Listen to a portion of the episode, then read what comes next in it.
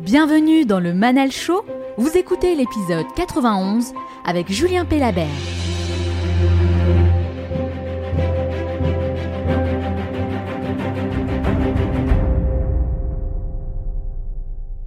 On a toujours l'impression qu'il y en a qui réussissent plus que d'autres parce qu'ils ont de la chance. Euh, mais j'aime beaucoup cette vision de Philippe Gabillet qui dit que bon, on finit nos études en moyenne entre 20 et 23 ans euh, pour la majorité d'entre nous et après on va travailler 45 ans. Ce qui fait qu'on va réussir, c'est pas forcément ces études, mais c'est plus cette capacité à gagner des concours qui sont très spécifiques, qui sont des concours de circonstances. Euh, sauf qu'au bout d'un moment, quand c'est toujours les mêmes qui ont de la chance ou qui gagnent ces concours de circonstances, ben, c'est plus une question de chance, c'est plus une question de, de compétence.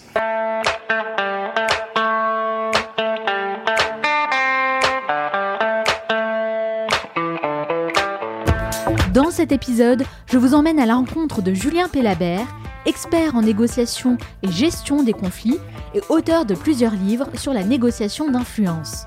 C'est un domaine dans lequel je me forme personnellement depuis plusieurs mois et j'ai découvert un univers passionnant qui mêle à la fois communication, psychologie et relations humaines.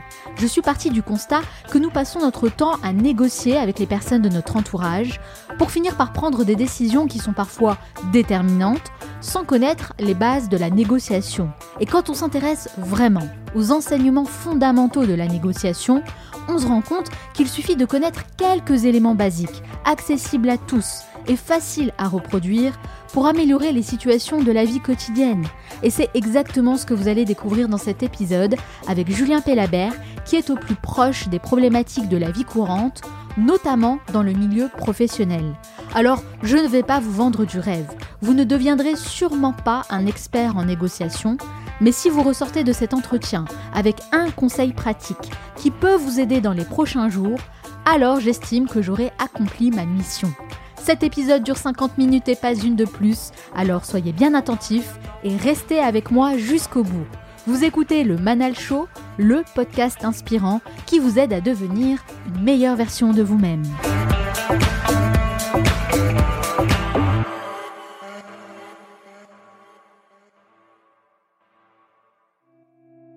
Avant d'aller plus loin, j'aimerais prendre une minute pour vous annoncer que ça y est, j'ai concrétisé ce qui sera certainement l'un des plus grands projets de ces trois dernières années. Alors vous le savez, le Manal Show, c'est avant tout un podcast axé sur l'éducation et l'apprentissage. Et ça fait déjà plusieurs années que je réfléchis à une manière concrète d'apporter une alternative à l'apprentissage conventionnel. Alors à travers toutes les rencontres que j'ai pu faire et tout ce que j'ai pu apprendre par moi-même, j'ai décidé de créer ma propre école. Une école alternative où on pourrait apprendre des choses vraiment utiles et cohérentes avec l'époque à laquelle on vit aujourd'hui. Un programme ultra innovant qui regroupe des cours à haute valeur ajoutée dans différentes thématiques et il y en a 10 à ce jour, la psychologie, le wellness, la communication, la créativité, la négociation, la gestion du temps, les soft skills, la productivité, le mindset et la gestion des finances. Et bien sûr, un panel de mentors ultra inspirants qui viennent de différents horizons et qui maîtrisent leur sujet à la perfection. Et comme j'aime bien faire les choses jusqu'au bout, j'ai fait développer une application mobile pour vous permettre de retrouver tous ces cours à un seul et même endroit, classés par guest et par catégorie. Si vous voulez en savoir plus, prenez deux minutes pour découvrir le programme et l'application Studi en cliquant sur le lien que je vous ai mis dans la description de ce podcast. Et bien sûr, sachez que je reste disponible pour répondre à toutes vos questions. N'oubliez pas que votre réussite dépend de votre niveau de connaissance.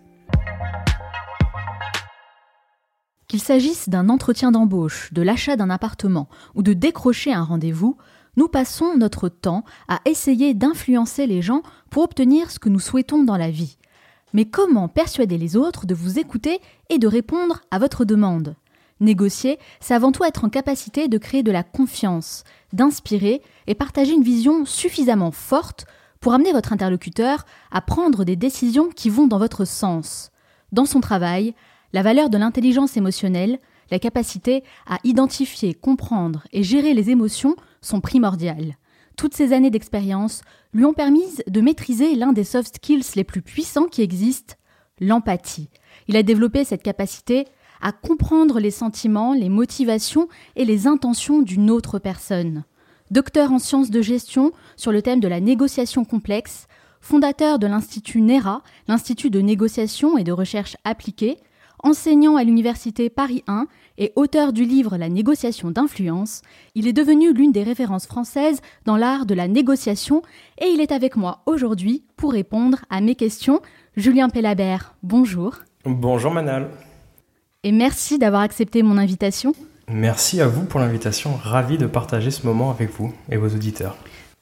Mais écoutez, en tout cas, je suis vraiment ravie de vous accueillir dans ce nouvel épisode parce qu'il faut savoir une chose, c'est que euh, l'univers de la négociation, c'est quelque chose qui me passionne. Et c'est vrai que ces derniers mois, j'ai passé pas mal de temps à développer mes connaissances là-dessus. Et je dois avouer que j'ai appris pas mal de choses assez surprenantes, donc j'ai beaucoup de questions à vous poser. Mais avant de rentrer dans le vif du sujet, j'aimerais d'abord vous commencer par vous demander pourquoi.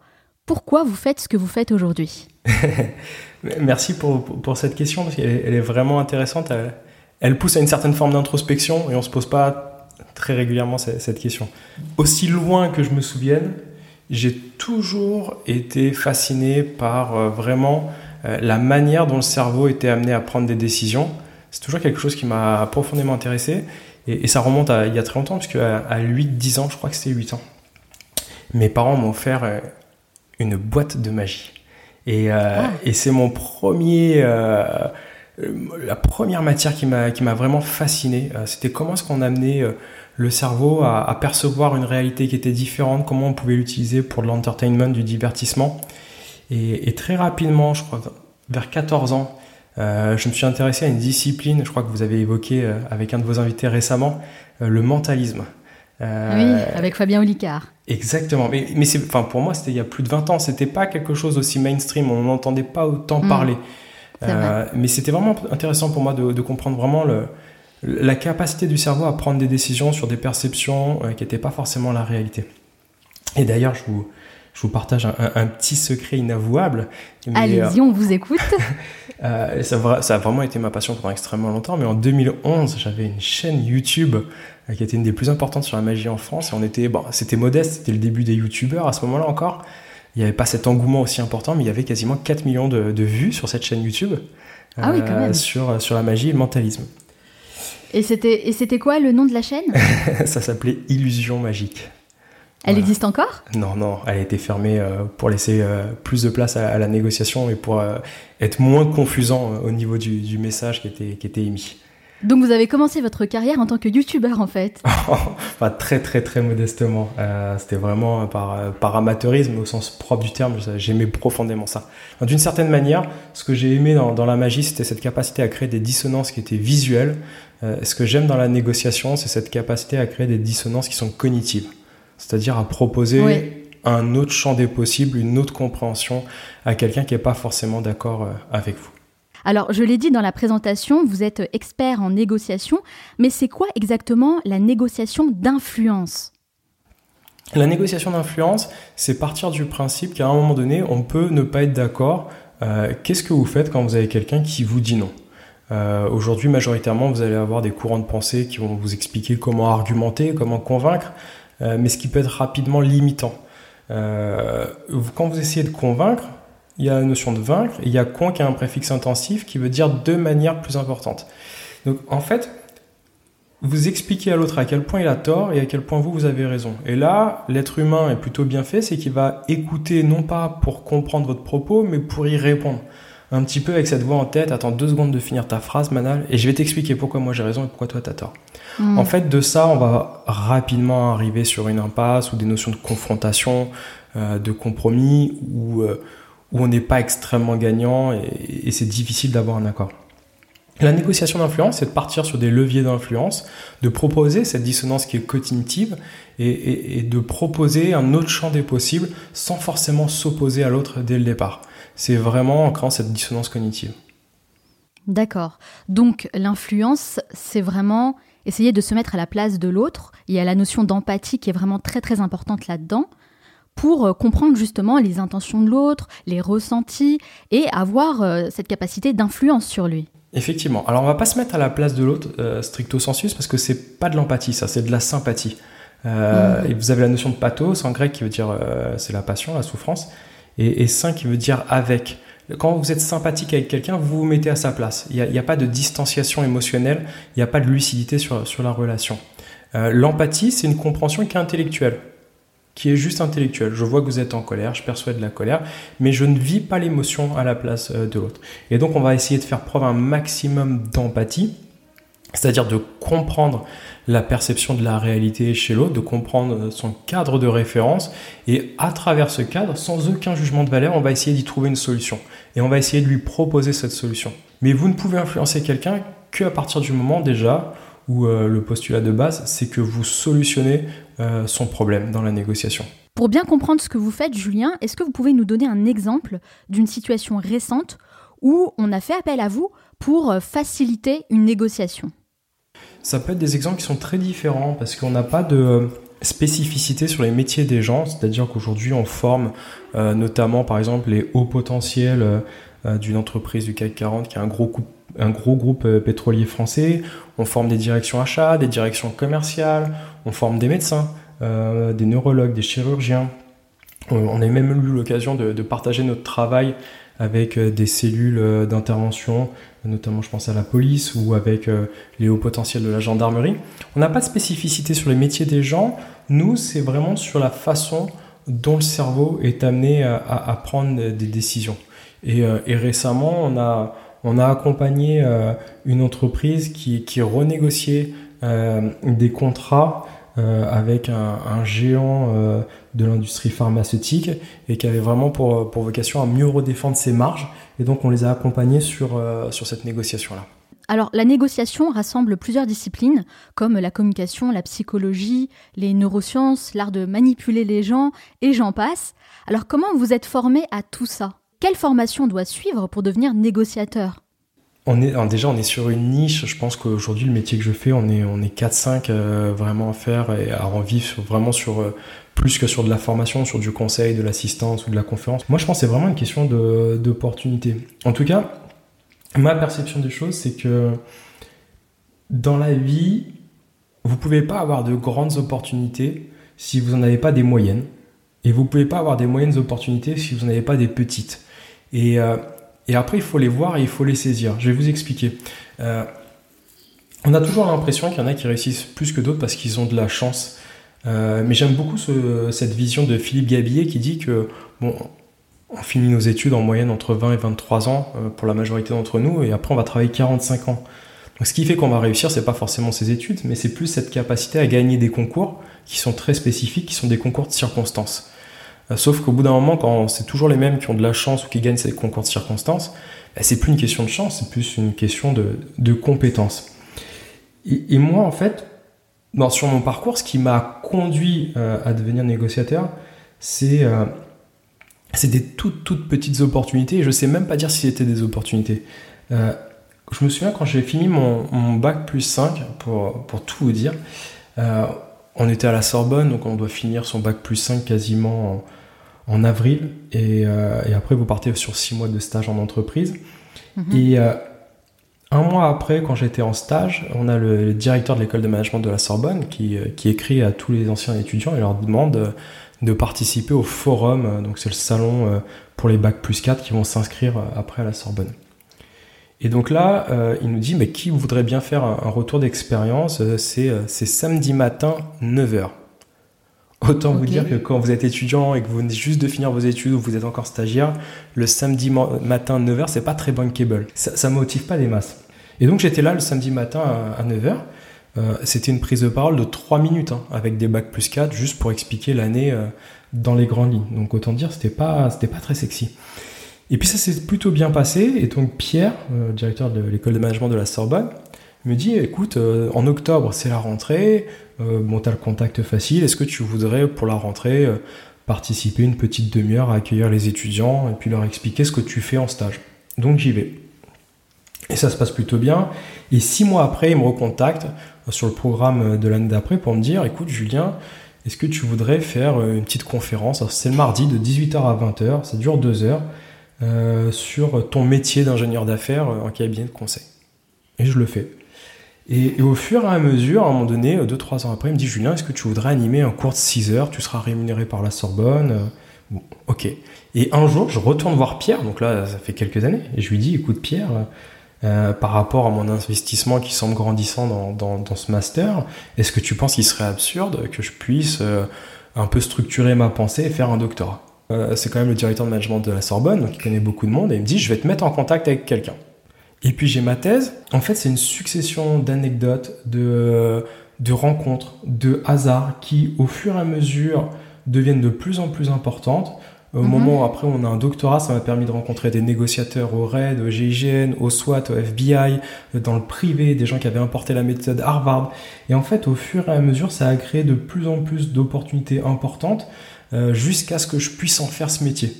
Mais je ne peux faire ce métier aujourd'hui que parce qu'un jour, je pense, un samedi matin à 9h, j'ai accepté euh, de me déplacer pour faire un retour d'expérience.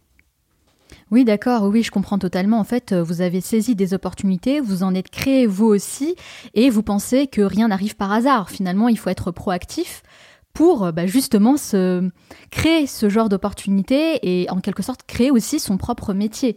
Donc finalement, il n'y a pas forcément de formation classique qu'on peut suivre pour faire ce que vous faites aujourd'hui, c'est simplement une succession d'expériences qui vous ont amené là où vous êtes aujourd'hui, si j'ai bien compris. C'est exactement ça. Vous ne pouvez pas avoir euh, d'opportunités, je pense, si vous n'êtes pas vous-même une opportunité pour les autres. Et si vous voulez des grosses opportunités, bah, il faut saisir les moyennes et il faut saisir les petites. Mais il faut les voir. Et, euh, mm. et si on les saisit pas, on pourra se dire, bah non, mais finalement, moi j'ai pas de chance, mais c'est juste qu'on s'est pas donné les moyens d'aller voir ce qu'il y avait au bout du chemin. Alors, Julien, quand on s'intéresse vraiment au sujet, on se rend compte que bah, on est amené à négocier presque tout le temps avec euh, notre patron, avec nos collègues de travail, nos clients, nos amis, euh, notre partenaire, nos enfants même. On passe vraiment notre temps à négocier. Selon vous, pourquoi on devrait tous apprendre les principes de base de la négociation et qu'est-ce que ça changerait concrètement dans notre quotidien? Bah, le, but de la négociation, il est deux axes. C'est d'obtenir plus après qu'avant, et c'est de faire en sorte que la relation à l'autre soit au moins aussi bonne. Euh, c'est-à-dire c'est de travailler sur cette relation à l'autre que vous n'avez pas quand vous utilisez le pouvoir, que vous l'imposez sur quelqu'un, ou que vous allez utiliser la règle. Donc on devrait tous apprendre à négocier, parce que ça nous permettrait de, vivre dans un monde un peu plus serein, avec plus de quiétude, et où on se sentirait plus à sa place. Quand vous savez qu'aujourd'hui, le coût du conflit en France, je prends juste l'exemple de la France, c'est 2% du PIB, euh, c'est énorme. Vous vous rendez compte à quel point, en fait, on est tous dans des situations euh, perdant-perdant d'une certaine manière. Donc négocier, c'est faire preuve d'assertivité, c'est dire ce qu'on a envie, comment on a envie. On peut être en accord sur le désaccord, mais c'est faire en sorte qu'à un moment donné, euh, si on est d'accord, ben, tout le monde est satisfait, tout le monde est heureux. Donc c'est quelque chose qui est qui est, très important euh, sur cette qualité de, du lien qu'on va avoir avec les gens autour de nous. Ça évite la frustration, euh, la colère, etc. C'est pas tant cette notion de soft skill, elle est intéressante parce qu'on pourrait penser que le soft skill c'est quelque chose qui est doux. Euh, pas du tout. Moi j'aime bien cette traduction qui est de qualité comportementale ou de qualité humaine. Aujourd'hui, mm. on n'a pas le choix. c'est plus une exception le soft skill. C'est au, au, contraire, c'est quelque chose qui est obligatoire euh, qui plus est dans nos environnements qui évoluent très rapidement, où les métiers de demain, c'est pas les métiers d'aujourd'hui. Qu'est-ce qui fait qu'on va évoluer? C'est cette capacité à s'adapter à l'autre et à trouver des accords quand on n'est pas d'accord avec l'autre. Je suis d'accord euh, justement avec ce que vous dites. Pour moi, la négociation, c'est pas une option, c'est vraiment une nécessité aujourd'hui hein, d'apprendre en tout cas les bases de la négociation. Est-ce que vous pensez, Julien, que toute situation est négociable? Non, non, on peut, peut pas négocier sur toutes les situations. Euh, par exemple, j'ai un fils qui a 3 ans, donc c'est mon padawan. Je le forme à la négociation tous les jours. Mais c'est compliqué pour moi de lui dire, écoute, euh, quand je vais le coucher le soir et qu'il me dit, papa, papa, est-ce que tu m'aimes? Moi, j'aimerais lui expliquer les concepts de la négociation et lui dire, pas de concession, sans contrepartie, mon fils. Mais je peux pas lui dire, écoute, papa veut bien t'aimer, mais juste, qu'est-ce que j'y gagne en contrepartie? Ça fait assez psychopathe. Non, il y, a des choses qui sont pas négociables. Euh, l'éthique, les valeurs, des choses qui, euh, qui sont intrinsèquement euh, très humaines et qui sont importantes pour nous. Et puis j'ai l'impression quand même que les enfants, c'est quand même les personnes avec qui on a le plus de difficultés à négocier quand même. Hein. oui, en fait c'est la sphère proche, c'est conjoint, conjointe ou enfant. Mais justement, j'ai une question là-dessus, Julien. Les sentiments et les relations qu'on a avec les gens peuvent euh, considérablement affecter le processus de négociation. Est-ce qu'on négocie de la même façon avec son conjoint et son patron, par exemple? Et non, enfin, sauf si son conjoint et son patron. Mais c'est un autre problème. Non, mais pour une raison qui est très simple, ça, on en revient à la définition de sympathie. C'est qu'avec son conjoint, on est sympathique, c'est-à-dire qu'on a peu de lucidité sur, sur la relation. Euh, si l'autre est en colère, on prend cette colère, on devient en colère. Si l'autre est angoissé de quelque chose, on prend cette angoisse. Donc on n'a pas trop de, de, recul émotionnel. Et puis l'enjeu n'est pas le même. Avec son patron, si on n'est pas d'accord, on peut, on peut activer une alternative, qui est de dire, euh, bon, ben, je vais aller voir ailleurs si l'herbe est plus verte. Euh, avec son conjoint, on peut le faire aussi, mais ça a des conséquences ou des répercussions dans sa vie privée qui sont beaucoup plus importantes pour le coup. Est-ce qu'il y a des profils de personnes avec qui il ne faut surtout pas négocier? C'est compliqué parce que on peut négocier avec des gens qui, ont des profils complètement différents. On peut négocier avec des gens avec qui on n'est pas en accord. Euh, c'est comme cet adage qui est de dire on ne négocie pas avec les terroristes. C'est faux. Si vous voulez influencer quelqu'un ou si vous voulez le comprendre, à minimum, vous devez négocier. Après, c'est pas pour autant que vous allez lui donner ce qu'il demande, mais il faut au moins prendre le contact, il faut écouter, il faut essayer de comprendre. Sinon, comment influencer quelqu'un si vous comprenez pas? Donc euh, après, c'est de votre responsabilité de voir si effectivement il n'y a aucune forme d'accord. Ben, pourquoi est-ce que je continuerai à négocier? Et autant euh, autant sortir de la négociation, autant prendre son courage à deux mains et se dire bon, écoutez, euh, on est en accord sur le désaccord. Maintenant, arrêtons de négocier parce que parce que personne ne trouvera d'accord. Sentez-vous libre de me dire non, mais je pense qu'il est temps d'arrêter cette négociation. Alors, les gens ont tendance à chercher des compromis en pensant que c'est la meilleure chose à faire, mais vous, Julien, vous dites non, non, non, c'est faux. Le compromis, c'est la pire solution lors d'une négociation. Pourquoi? Je ne sais pas si c'est la pire, mais en tout cas, c'est la plus simple. Et les gens, généralement, vont faire des compromis parce que c'est simple et c'est rapide. On cherche la facilité en même temps. Oui, c'est ça. On va s'acheter la paix sociale. Allez, on va couper la poire en deux. Néanmoins, quand on coupe la poire, on ne sait pas qui est la poire. Euh, non, en fait, la compromis, c'est pas de la négociation. le compromis, c'est une tactique qui est à disposition dans la négociation. Mais il y a plein de manières de négocier sans arriver à une notion de compromis, où on va aller chercher à satisfaire les besoins de l'autre sans forcément satisfaire sa, position ou sa demande.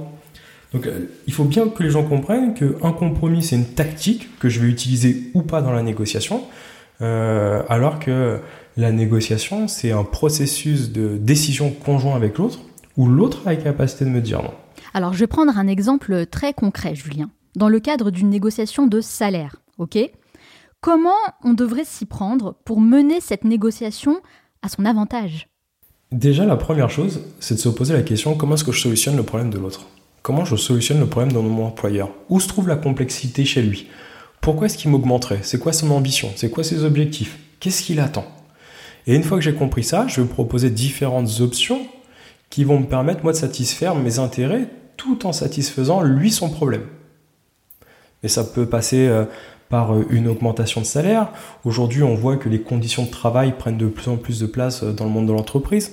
C'est d'être au 4-5e, au 3-5e, ou être en capacité à faire du home office. C'est la capacité à avoir une voiture de fonction. Il y a plein de façons de voir les choses. Par exemple, je demande une augmentation de, de 10 000 euros à mon patron. Mon patron me dit, écoute Julien, euh, que je comprenne, pourquoi est-ce que tu souhaites cette augmentation de 10 000 euros?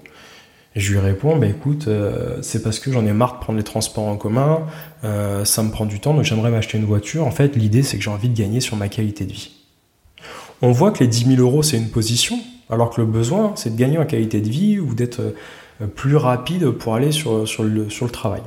Et finalement, il y a d'autres moyens, justement, d'arriver à cette qualité de vie. Eh bien, mon patron peut satisfaire mon besoin sans satisfaire cette attente, cette demande de 10 000 euros. Il pourrait me dire, écoute Julien, j'ai pas ces 10 000 euros à disposition. Néanmoins, euh, dans le parc euh, automobile de l'entreprise, on a des voitures qui sont à disposition. Est-ce que si je t'en mets une avec une carte essence, ça pourrait te convenir?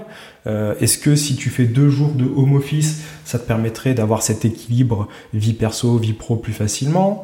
Est-ce que tu voudrais avoir accès à des RTT plus... Il y a plein de façons pour mon, mon, employeur de satisfaire ce besoin sans me donner ces 10 000 euros sans compromis d'une certaine manière. Donc si j'ai bien compris, l'idée c'est que les deux parties sortent gagnant-gagnant de cette négociation. C'est ça, personne ne doit se sentir lésé. Est-ce que c'est ça pour vous une négociation réussie? Alors c'est qu'effectivement on sorte gagnant dans l'absolu. La notion de gagnant-gagnant elle est intéressante parce qu'elle est, euh, pour moi elle est assez galvaudée. Et le problème du gagnant-gagnant c'est qu'on est dans un jeu, la négociation, qui est infini. Or gagner, ça voudrait dire À un moment donné, on compte à la fin du jeu qui a gagné, qui a perdu. On va compter les billes. Je vous donne un exemple très simple, Manal. Oui. Parce que ça nous est arrivé. On a été sollicité il y a, il y a deux ans par euh, une grosse entreprise du secteur bancaire qui a émis un appel d'offres. Euh, appel d'offres qu'on a perdu. On, on a perdu parce que euh, on avait la bonne proposition de valeur, mais au dernier moment, le, budget a explosé et personne ne l'a gagné. Ceci dit, nous, on avait investi huit mois, de l'énergie, de l'argent. Au sens propre du terme, on a perdu cette négociation. Je sais ce que c'est, j'ai fait beaucoup de j'ai répondu à beaucoup d'appels d'offres quand j'étais salarié en entreprise, ça prend énormément de temps et d'énergie. Ah, c'est très chronophage. Sauf que un an après, cette entreprise fait appel à nous sur un appel d'offres beaucoup plus conséquent en nous disant écoutez, on a aimé votre proposition de valeur, ça s'est pas fait la dernière fois. Je sais que vous étiez en colère, même si on l'avait pas montré, mais vous avez été rigoureux, vous avez été carré, vous nous avez apporté beaucoup d'informations, beaucoup de temps, alors que vous saviez à un moment donné que ça aboutirait pas. Aujourd'hui, sur cet appel d'offres, on a envie de travailler avec vous et qu'avec vous. Hmm, D'une certaine manière, on a gagné ce second appel d'offres parce qu'on l'avait perdu le premier. Ça peut avoir du sens de perdre des batailles à partir du moment où vous voulez gagner la guerre. Je vous redonne l'exemple du salariat tout à l'heure avec l'augmentation. Je vais chercher cette augmentation de 10 000 euros et mon patron me dit non. Et il me dit qu'il ne peut pas me donner ces 10 000 euros.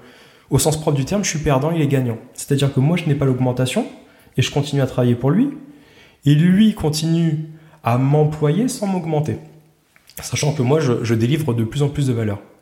Sauf que six mois après, nouvelle organisation, on a gagné un appel d'offres, que sais-je, et ce patron vient me voir en me disant écoute Julien, je sais que la dernière fois j'ai pas pu t'accompagner sur tes demandes, néanmoins aujourd'hui j'ai un nouveau poste, une nouvelle enveloppe budgétaire et j'aimerais que tu prennes la responsabilité de tel département et tu vas faire 1,5 ton salaire.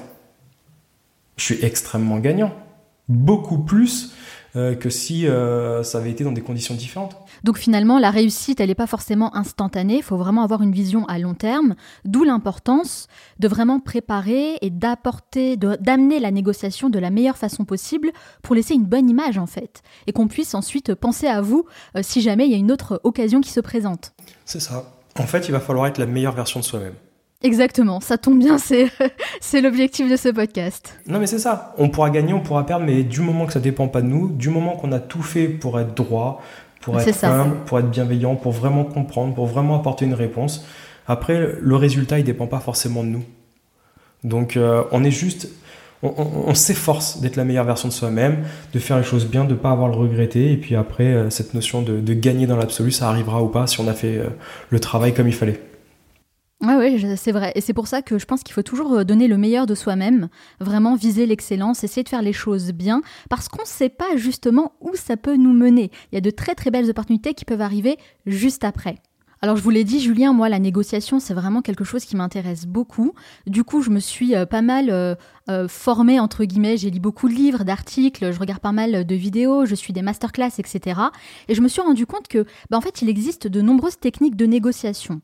Et l'une d'entre elles, c'est le pouvoir du non. Contrairement à ce qu'on pourrait croire, lorsqu'on se trouve face à une personne qui nous dit non, eh bien là, ça sonne le début de la négociation. Pourtant, ça semble contre-intuitif, dit comme ça. Alors, le, non, c'est un mot qui est extrêmement important euh, et, qui est beaucoup plus agréable à entendre en début de négociation qu'un oui. Parce que le oui, c'est quoi? Oui, vous m'avez compris, oui, vous êtes d'accord, oui, vous voulez y aller. C'est pas forcément évident. Le non, au moins, il montre euh, une limite de ce que vous êtes capable d'accepter ou pas, et à partir de là, on va essayer de comprendre. Le non, il est acceptable en négociation. Par contre, ne pas savoir pourquoi, ça ne l'est pas. Donc, cette capacité à dire non, en fait, c'est cette capacité à ne pas être dépendant de la situation, tout simplement. Quand je suis capable de dire non, c'est que je ne suis pas dépendant de l'issue de la négociation. Et donc, d'une certaine manière, ça va augmenter mon, mon pouvoir de négociation. Mais après, on va venir le questionner. Et nous, dans la négociation, on va être capable de dire non très rapidement, euh, surtout quand on va avoir des demandes qui, sont complètement en dehors de, nos attentes, mais on va inviter l'autre à dire non. Parce que si je l'invite à dire non, euh, je vais faire en sorte qu'il soit à l'aise. C'est tous les travaux de Jim Camp. C'est qu'en fait, on va poser des questions qui sont orientées non, mais qui veulent dire oui.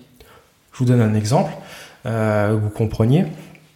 Si je vous dis, Manal, écoutez, je vois que vous avez plein d'invités euh, super intéressant sur, sur votre podcast, mais est-ce que vous êtes euh, fermé à inviter euh, un invité qui traite de la négociation? Mhm. Inconsciemment, la première réponse qui va vous venir en tête, c'est ce non. Mais ce non veut dire oui. Quand je vous dis est-ce que vous êtes fermé, est-ce qu'il serait absurde que vous puissiez faire un podcast sur la négociation? Ce non de non, je sais pas absurde, c'est un non qui veut dire oui. On, on est capable, nous, de le dire très rapidement, mais on est capable d'aller le chercher chez l'autre aussi très rapidement, parce que ce sont des noms, par exemple, qui veulent dire oui. Euh, qu'on va retrouver en psychologie sociale. Est-ce que vous êtes fermé à telle approche? Est-ce qu'il serait absurde de faire ça?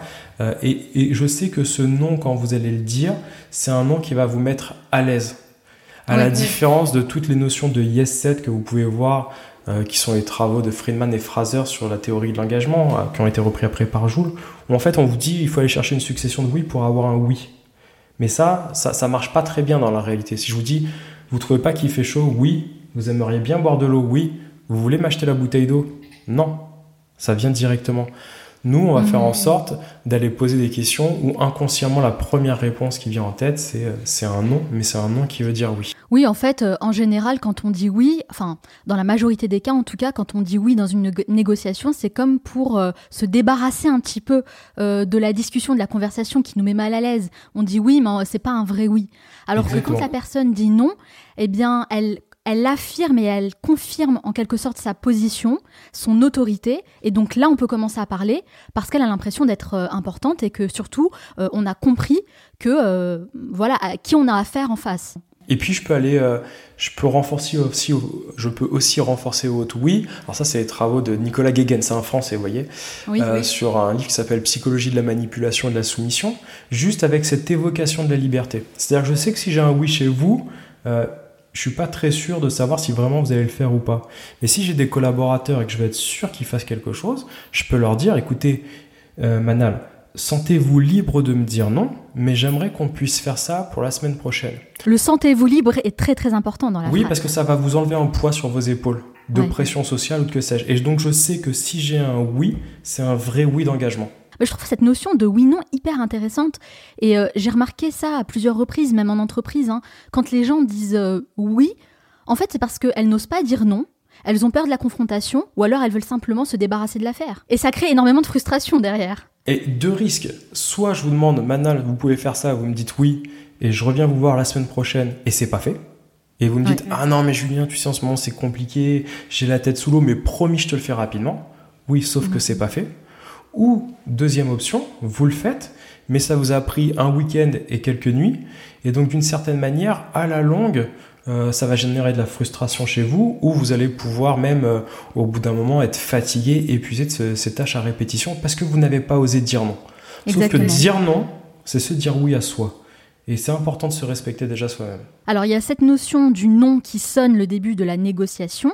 J'aimerais savoir, est-ce qu'il y a des phrases ou des mots totalement à bannir lors d'une négociation Waouh, euh, je sais pas dire. Ce qu'il y a à bannir, c'est plus une attitude que des mots. Ah, Euh, ok. C'est une attitude de mépris. C'est une attitude de fermer la porte à la négociation. Non, non, j'ai- pas le temps. C'est bon, stop, next. Ça, Mhm. c'est plus à bannir que des mots. Euh, parce que der- derrière les mots, on peut les questionner, on peut les comprendre. Euh, et puis, ça n'aura pas la même signification en fonction des personnes. Euh, mais c'est vraiment une attitude de fermer la porte, euh, de minimiser. Non, non, mais enfin, c'est bon, Manal, c'est pas si grave que ça, ce que vous me demandez. Attendez, euh, on verra ça plus tard. C'est plutôt ce type d'attitude qui est, à bannir. Ouais, faire très attention à l'attitude qu'on a, c'est clair. Et à quel moment on doit arrêter de négocier et commencer à cogner Évidemment, je plaisante, je suis contre la violence, mais franchement, Julien, parfois les négociations sont tellement compliquées et tellement longues qu'on a envie de foutre quelques baffes pour aller plus vite, non? Ça, ça- ça peut faire gagner du temps ou ça peut complètement bloquer euh, le, processus. Euh, déjà, on arrête de négocier quand on a un accord. Ça peut sembler Oui, être logique. une évidence. Non, pas tant que ça, parce que vous avez des gens qui vont avoir un accord et qui vont revenir renégocier une semaine après. D'ailleurs, Ah oui euh, maintenant que j'ai eu euh, ça comme augmentation, est-ce que je pourrais avoir ça? Ou, Ah, euh, ils en veulent toujours plus. ils en veulent toujours plus. Donc, euh, c'est de se Mhm. dire, ben, on s'est mis d'accord là-dessus maintenant, donc enfin, on va, on va pas renégocier ce qui a été négocié. Ça, c'est la première chose. Après, si vous avez des contraintes, s'il y a des notions d'urgence, de sécurité, s'il y a des intérêts ou des valeurs qui sont pas négociables, qui vont prendre le dessus, à un moment donné, on, on peut dire stop et on va appliquer la règle. Et puis, si, Ok. euh, si la règle ne suffit pas, on peut appliquer aussi euh, le pouvoir Euh, alors c'est la baffe, comme vous l'avez dit tout à l'heure avec, avec de l'humour, mais on, on, peut se dire, écoutez, là, on n'a plus le temps pour la négociation, le contexte ne le permet pas. On a essayé de négocier, on a essayé de trouver un accord avec une relation la plus saine possible. On est passé par la règle que vous êtes en train de, de transgresser vous ne laissez pas le choix que euh, d'utiliser le pouvoir maintenant pour obtenir ce que je veux, euh, parce que je suis dans mon bon droit, par exemple. Donc il faut savoir être ferme de temps en temps. Tout le temps. Négocier, c'est pas euh, être souple, hein. c'est un soft skill, mais c'est pas être doux ou, ou, ou, souple, non, c'est avoir des convictions, c'est chercher à comprendre l'autre et trouver une solution qui, qui soit mutuellement acceptable. Mais euh, au contraire, oui, il faut savoir être assertif, comme on dira. Alors, Julien, je sais que vous, vous pratiquez des sports de combat. Est-ce que ça vous arrive de temps en temps euh, d'avoir envie de cogner votre interlocuteur? Non, pas tant que ça, mais oui, dans certaines situations, vous avez tendance à avoir ce, ce mini qui est, qui est un peu moins bon qui, ressort. Mais qu'on peut retrouver dans toute négociation, ce que vous dites, c'est vraiment intéressant, c'est que dans notre attitude, euh, on a toujours l'impression que euh, c'est nos croyances qui vont impacter nos comportements. Et, depuis Zimbardo, on se rend compte que c'est euh, les situations qui vont impacter le plus nos comportements. Ça veut dire quoi? C'est-à-dire qu'on a tous du bon et du moins bon en nous. mais fonction de la situation, on va faire ressortir ce qu'il y a de meilleur chez nous, ce qu'il y a de moins bon. Et ça veut dire que dans la négociation, je sais que si je traite mon adversaire de façon médisante, hautaine, condescendante, je vais faire forcément ressortir ce qu'il y a de moins bon chez lui. Et à la fin, je pourrais me dire, CQFD, j'ai bien fait de faire attention à Manal, je ne pouvais pas lui faire confiance, preuve en est. Sauf que d'une mm. certaine manière, j'ai créé les conditions de ça. Donc oui, il y a des situations où vous avez euh, euh, votre, euh, votre système reptilien qui prend le dessus, vous avez envie d'attaquer, d'imposer votre rapport de force, mais, mais dans la négociation, c'est rarement ce qu'il y a de meilleur. Mm, ah, je sais pas. Une bonne claque, ça peut régler aussi pas mal de problèmes, hein, vous savez. oui, mais professionnellement, c'est plus compliqué. Ceci dit, dans sa vie euh, personnelle, on se rend compte qu'on n'a pas toujours cette, euh, cette lucidité, euh, toujours dans, dans, nos rapports à l'autre, et qu'on peut s'énerver plus facilement, effectivement. Oui, je me dis qu'une bonne claque de temps en temps, ça n'a jamais fait de mal à personne. Au contraire, ça peut remettre les idées en place. Ouais, pas toujours dans le bon sens, mais ça peut. Alors, la situation qu'on vit actuellement change beaucoup de choses dans nos rapports avec les gens on communique davantage euh, par mail, par téléphone, on fait pour la plupart du temps nos rendez-vous sur Zoom. Est-ce que on négocie de la même manière par mail, par téléphone ou en visio? Non, il va y avoir des, vraies différences. Alors quand vous négociez euh, euh, par, par visio, il y a peu de différence avec, avec le face-à-face ou même avec le téléphone parce que vous pouvez entendre la voix, vous avez une notion de prosodie, c'est-à-dire de tonalité, vous pouvez reconnaître les émotions quand même plus facilement. Alors que dans le mail, il y a des vraies différences euh, qu'on va avoir. C'est une négociation qui est bien plus difficile. Il y a un risque de, désaccord qui est plus important. Euh, on a tendance, la recherche montre, à mentir plus facilement par mail. En tout cas, il y a une diminution de la confiance c'est plus compliqué par mail aussi de, comprendre les émotions des autres. Bah oui, parce qu'il n'y a pas cette notion de body language en fait. Hein. On ne voit pas euh, le langage corporel de l'autre personne. Oui, en fait, euh, l'email tend juste à déshumaniser cette, relation alors, à l'autre. Pardon. Donc en fait, euh, c'est même aussi beaucoup plus simple de rompre une négociation par mail. dans le mail, c'est très simple d'éviter de répondre à quelqu'un, de gagner du temps, de vraiment faire durer la relation. Donc il y a énormément de bonnes raisons de ne pas avoir d'accord par mail. Alors cette négociation elle est très spécifique. Euh, généralement, nous ce qu'on recommande, c'est que la première chose, c'est de commencer le round de négociation d'email par tout sauf un email. C'est paradoxal, hein mais c'est d'appeler. C'est d'appeler, c'est de créer du lien avec l'autre. Euh, il y a une étude qui a été faite par Janice Nadler qui a montré que juste un entretien téléphonique de 5 minutes à parler de tout et de rien augmentait les chances euh, d'un accord après dans le mail. Ouais, le sentiment de d'avoir l'impression de connaître la personne, bah ça c'est quelque chose qui peut être un avantage en fait dans la négociation. Cette création du lien. Euh, de même, dans les mails, on vous dira toujours less is more, c'est-à-dire qu'il faut faire court et impactant. Sauf que le problème, c'est que si vous faites ça, vous allez trop écourter euh, toutes les notions de, marqueurs sociaux. Et c'est important de, prendre des nouvelles. J'espère que vous allez bien. Je suis, je suis, content de commencer cette négociation avec vous et de voir comment est-ce qu'on pourrait travailler ensemble. Enfin, tous ces marqueurs sociaux, ils sont extrêmement importants dans la négociation parce que ça va impacter toute la lecture du mail. Donc dans un premier temps, si on a envie, enfin si on, on, est dans la situation, on doit négocier par mail, le premier conseil vraiment à donner, c'est avant d'envoyer votre mail, essayez quand même d'avoir la personne au téléphone pour parler, voilà, mettre les choses à plat, euh, parler, euh, enfin avoir une conversation plutôt sympathique plutôt que de rentrer directement dans la négociation par écrit. C'est ça, exactement. Au même titre que sa rédaction du mail, euh, on va essayer de faire preuve euh, d'empathie, c'est-à-dire qu'on va essayer de se relire, de se mettre à la place de l'autre et se dire mais comment est-ce qu'il va le percevoir ce mail? Euh, C'est quoi l'impact que ça va avoir sur lui? Ne pas hésiter à le faire relire par une amie ou par une tierce personne qui, qui avec un regard extérieur pourra nous aider. Au même titre que toute forme d'agressivité ou de menace, dans le mail, il est perçu comme beaucoup plus agressif que dans, dans la réalité. Oui, c'est vrai, c'est plus amplifié. Et oui, complètement. C'est euh, la, place de la, enfin, la place de la compréhension du, entre ce que je pense, ce que je vais écrire, ce que l'autre va lire, entendre, comprendre et retenir. Il y a des, euh, une déperdition de la qualité de l'information qui est, Il y a énormément de confusion qui se crée par mail et même par texto en fait. Hein. Oh oui, complètement. Alors qu'on pourrait désamorcer le truc rien qu'en passant un coup de fil. et c'est pour ça que notamment sur texto, mais qu'on peut faire dans le mail, c'est les smileys les smileys permettent d'avoir une, indication supplémentaire sur l'état d'esprit de la personne. Est-ce que c'est de l'humour, de l'ironie, est-ce qu'il est heureux, pas, pas content? Parce que c'est lié à cette capacité d'empathie qu'on n'a pas du tout à l'écrit, qui est très compliqué à avoir. Ah donc vous, vous pensez que c'est une bonne idée d'ajouter des smileys? C'est pas ridicule quoi, au contraire, faut le faire. Moi ça m'arrive sur des mails professionnels euh, avec, euh, avec des, des, gens qui sont haut placés dans des structures, hein, dans des entreprises, de, de, mettre des smileys. Alors je vais pas mettre tous les smileys du monde, généralement c'est les plus simples, c'est le, le heureux ou clin d'œil si j'ai un lien de, confiance et de proximité avec l'autre euh, sur le sujet, mais je vais, ouais, je vais, je vais utiliser ce type de smiley pour humaniser un petit peu cette relation à l'autre. Bah, vous savez, Julien, c'est vrai ce que vous dites, parce que j'ai remarqué que euh, à travers ce podcast, euh, je suis en, contact avec différentes euh, personnes, en fait, et les personnes qui ont un poste à haute responsabilité, ou alors qui ont une certaine notoriété, qui sont célèbres, qui ont vraiment un emploi du temps chargé, vous voyez, les grands entrepreneurs à succès, etc., bah, ils, ont, ils vont avoir tendance à envoyer des, des emails très très courts et en plus de ça à mettre des smileys dedans. Et ça peut paraître un peu étonnant au premier abord, mais c'est vraiment quelque chose, un, dénominateur commun que j'ai remarqué à toutes ces personnes. Bien sûr, il faut faire simple. En fait, euh, peut-être qu'on se l'autorise davantage quand on n'a plus grand-chose à prouver euh, aux autres ou à soi-même. C'est possible. C'est ça. Mais il faut être simple. Exactement.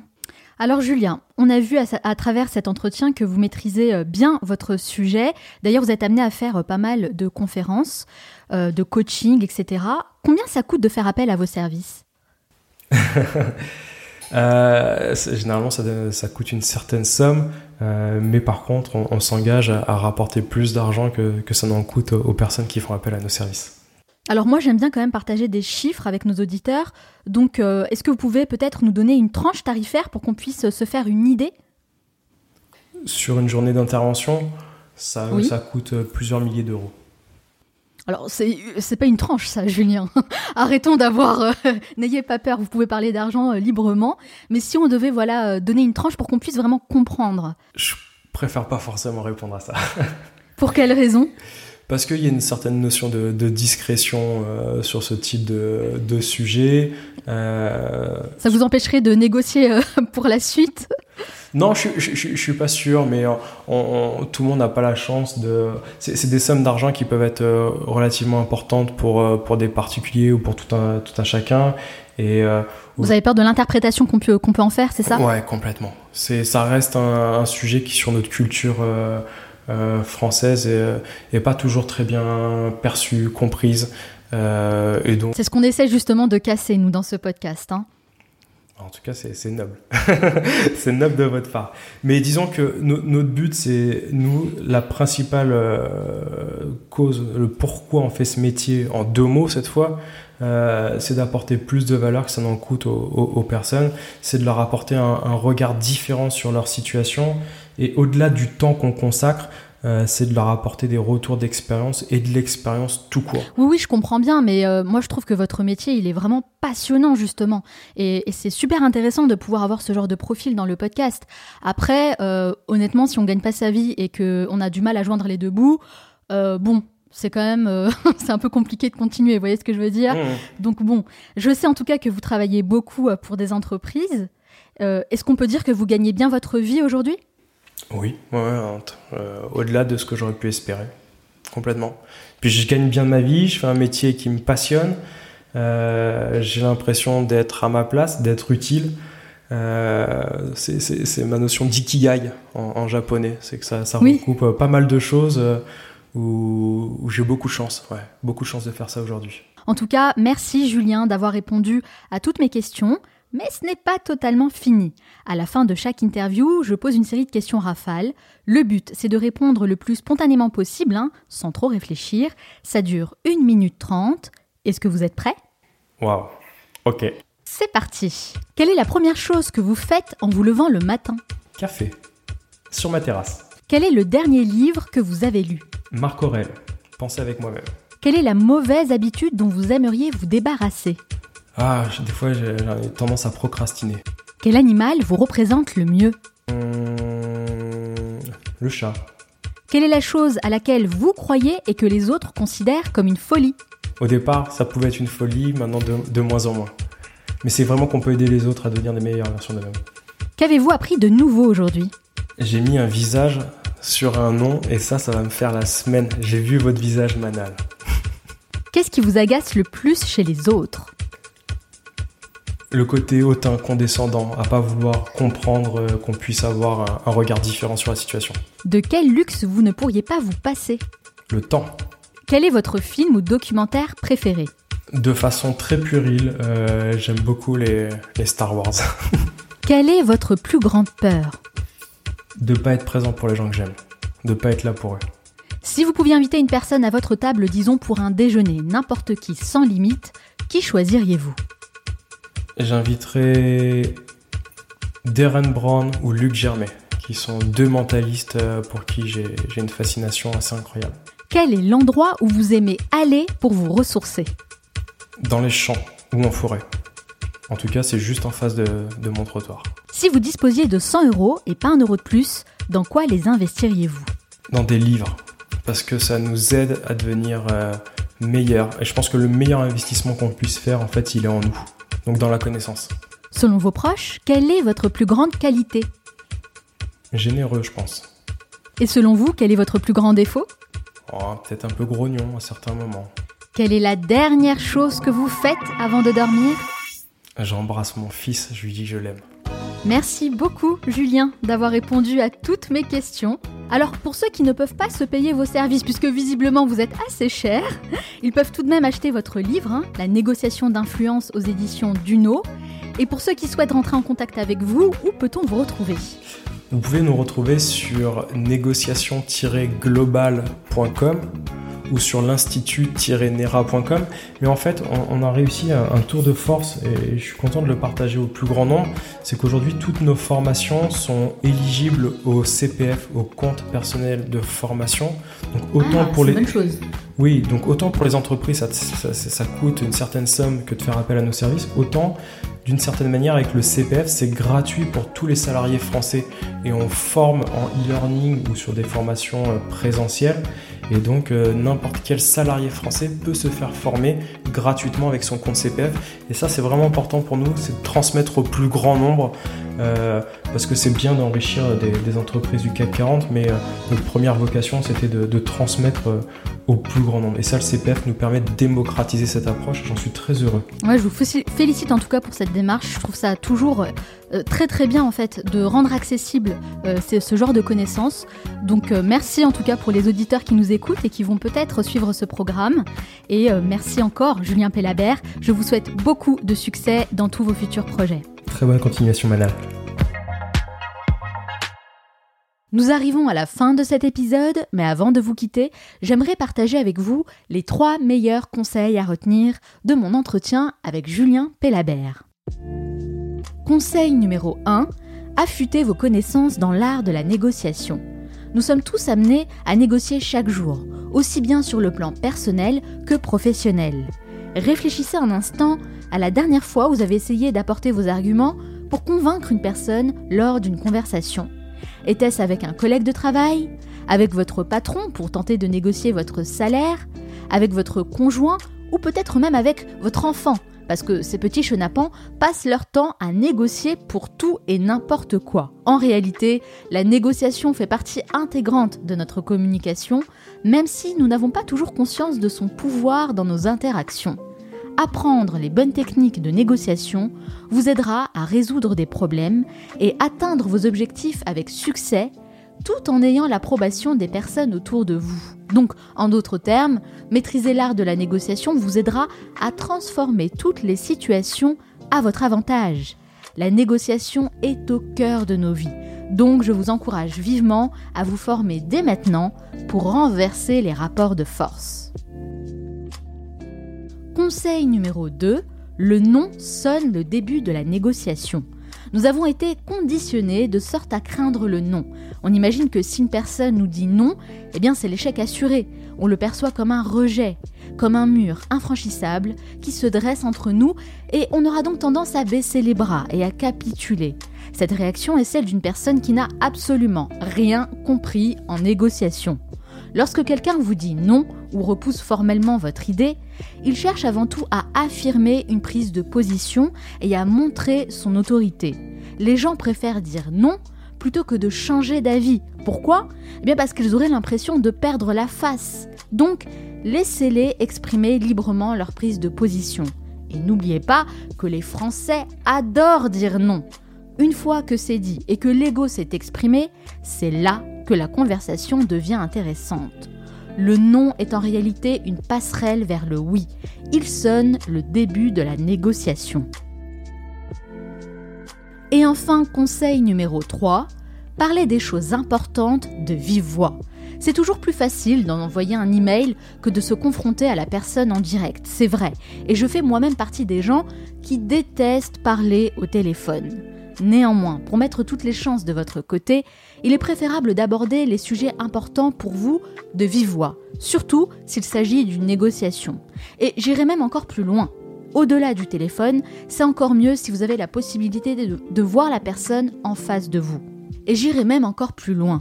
Au-delà du téléphone, c'est encore mieux si vous avez la possibilité de voir la personne en face de vous. Évitez de négocier votre salaire, le prix de votre future maison ou la destination de vos prochaines vacances par email ou par SMS. Même si ça peut vous paraître difficile ou inconfortable, essayez toujours de décrocher un rendez-vous pour parler à la personne en face et de vive voix. Vous pourrez ainsi percevoir toutes les réactions en direct et prendre en compte tous les éléments du langage corporel en utilisant notamment le pouvoir du silence, l'écoute active, l'agilité émotionnelle et toutes les techniques que je partage avec vous dans la masterclass L'art subtil de la conversation. D'ailleurs, je vous mets le lien pour celles et ceux qui souhaitent peaufiner leur technique de communication et élargir leur pouvoir d'influence parce qu'en fin de compte, n'oubliez pas que la négociation est avant tout une affaire de communication et de rapport humain. J'espère que cet épisode vous a plu. Si la thématique de la négociation vous intéresse, sachez que j'ai créé une catégorie négociation dans l'application Studi qui regroupe déjà pas mal de cours et vous pouvez retrouver le lien dans la description de ce podcast. Si vous avez aimé cet épisode, pensez bien à laisser 5 étoiles sur Apple Podcast. Ça m'aide vraiment à faire grandir notre communauté. Et pour celles et ceux qui souhaitent recevoir mes emails privés que j'envoie chaque semaine, laissez-moi votre adresse mail sur le manalshow.com.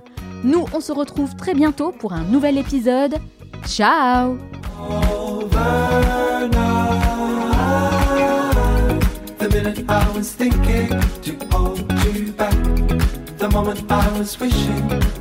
it's overnight.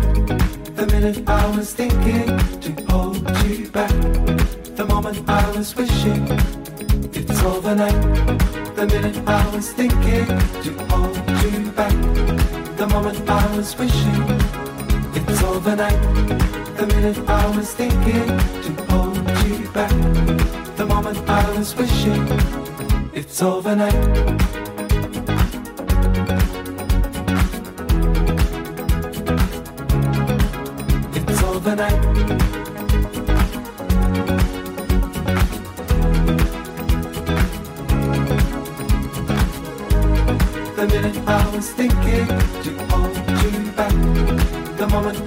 Was wishing. The minute I was thinking to hold you back. The moment I was wishing. It's overnight.